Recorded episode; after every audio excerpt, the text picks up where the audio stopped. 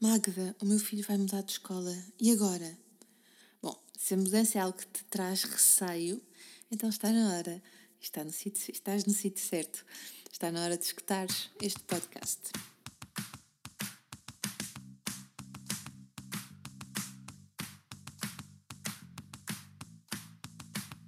Olá, eu sou a Magda Gomes Dias e este é o podcast do Mamos da Boss. Para além deste podcast, subscreve também a nossa newsletter em parentalidadepositiva.com ou no blog mamosdaboss.com, onde encontrarás milhares de artigos sobre parentalidade, educação e muito mais.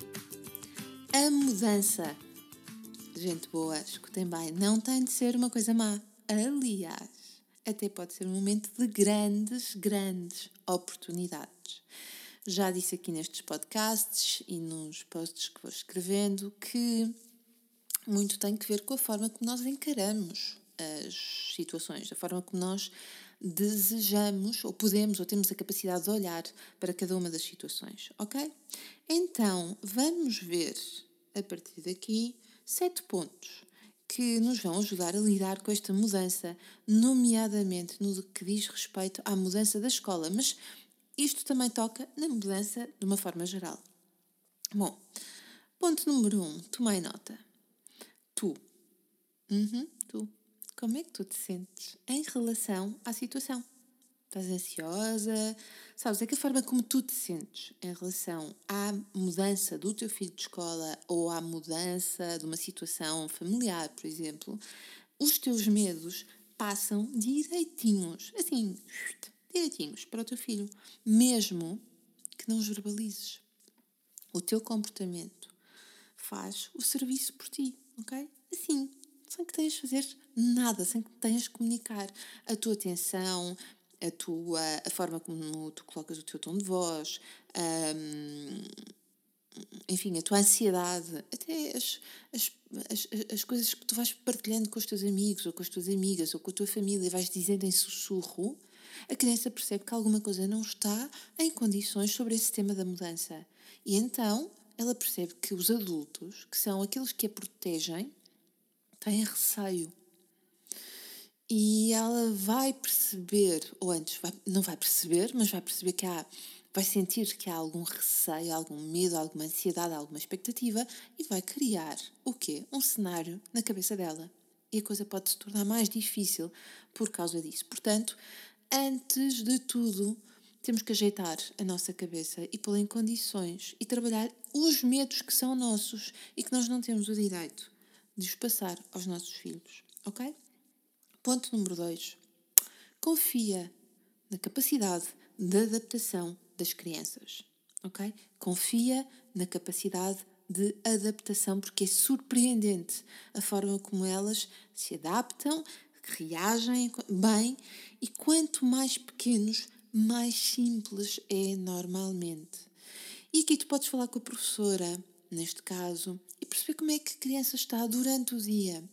Claro que as extremidades do dia, a entrega da criança na escola, ou quando a vais buscar, ou quando outra pessoa vai buscar, podem ser momentos mais tensos, é verdade. Mas o mais importante é como é que ao longo do dia ela se vai sentindo. Isso é um excelente termómetro e é isso que tu tens que ver. Claro que também tens que dar tempo de adaptação. E nesta adaptação vais ter que confiar, isto leva-nos já para o terceiro ponto, vais ter que confiar nos adultos da escola. Ok? Vais ter que falar com eles, vais ter que partilhar os teus próprios receios e vais ter que confiar que eles estão a fazer um bom trabalho. Porque se essa confiança não existir, e se passares essa tua insegurança para os miúdos, eles também não vão conseguir confiar nos adultos que têm dentro da escola. Depois, ponto número 4, mostra quanto mais cedo melhor ao teu filho a nova escola para onde ele vai, preparem o início da, das aulas ou do ano uh, em conjunto, visitem a escola, uh, enfim, façam-no de uma forma tranquila, mas procura uh, adaptá-lo, ok? Procura já criar na cabeça dele a ideia de que ele vai para aquela escola. Se puderes entrar na escola para que ele se ambiente, para que ele conheça o sítio, antes de ir pela primeira vez, é ótimo, porque vai fazer contigo. E se cruzar com um colaborador da escola, ou até com professores, ou até com os diretores da escola, isso é ótimo, porque hum, esse encontro um, individual pode lhe dar mais confiança. É feito contigo, junto de outros adultos e junto, eventualmente, até de outras crianças. Portanto, isso é um ponto a favor.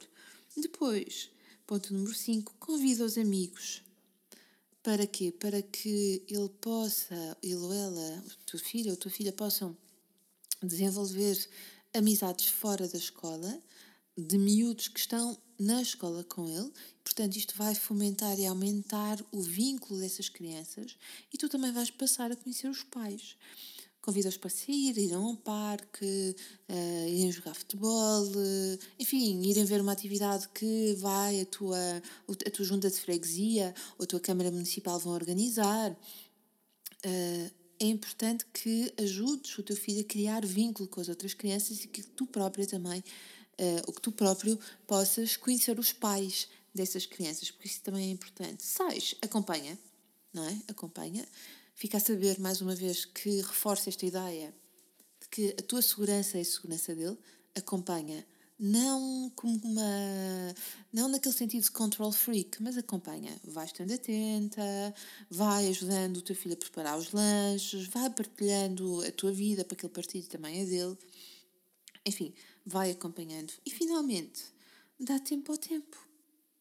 Porque uma mudança é uma adaptação. E como eu posso, e como eu já disse, é uma altura de grandes e boas oportunidades. E se já passaste por isto, eu já passei por isto. Quer no papel de criança que mudou de escola, quer no papel de mãe que tem os filhos a mudarem de escola e que já mudaram de escola, deixa aqui os teus comentários para que eles possam dar também segurança aos pais que estão a passar por isso.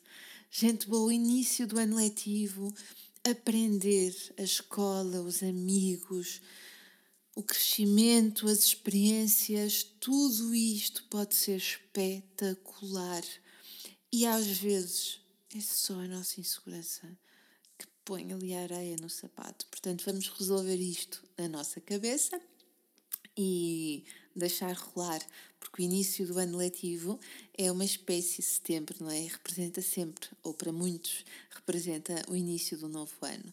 Gente boa, se gostaste deste podcast, se achas que ele pode servir a mais pessoas, partilha, tira uma fotografia no teu telemóvel e deixa os teus comentários. Um bom ano para todas as crianças, para todos os professores, para todos os pais. Vemo-nos na próxima semana.